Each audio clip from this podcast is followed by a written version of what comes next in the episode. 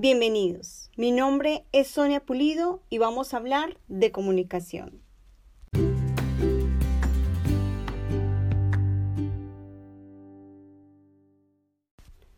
Todos somos comunicadores, ya sea hablando, escribiendo o escuchando, o simplemente con alguna postura de nuestro cuerpo, estamos permanentemente expresando nuestras ideas, nuestros sentimientos o nuestras necesidades.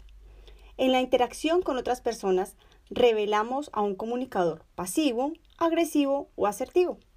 ¿Qué tipo de comunicadores somos? Bueno, vamos a ver algunas características para que logremos identificarnos.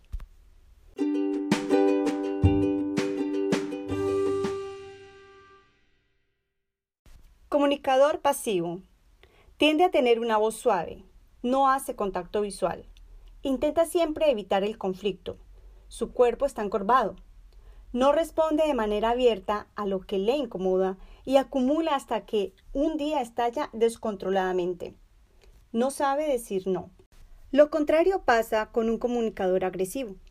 Expresa sus sentimientos, opiniones o necesidades sin que le importe los sentimientos, opiniones o necesidades de los demás. No asume responsabilidades. Culpa a los demás. No es bueno escuchando e interrumpe, le cuesta escuchar un no por respuesta y tiene un volumen de voz alto y es impulsivo. A diferencia de las anteriores, la asertividad en la comunicación se actúa y se expresa de manera clara, firme, pero muy respetuosa.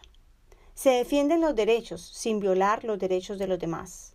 Sabe cómo dejarse llevar y cuándo tomar las riendas. La comunicación asertiva nos permite cuidar de nosotros mismos y de nuestras relaciones. Esa es la comunicación ideal, pero tenemos que trabajar para conseguirla.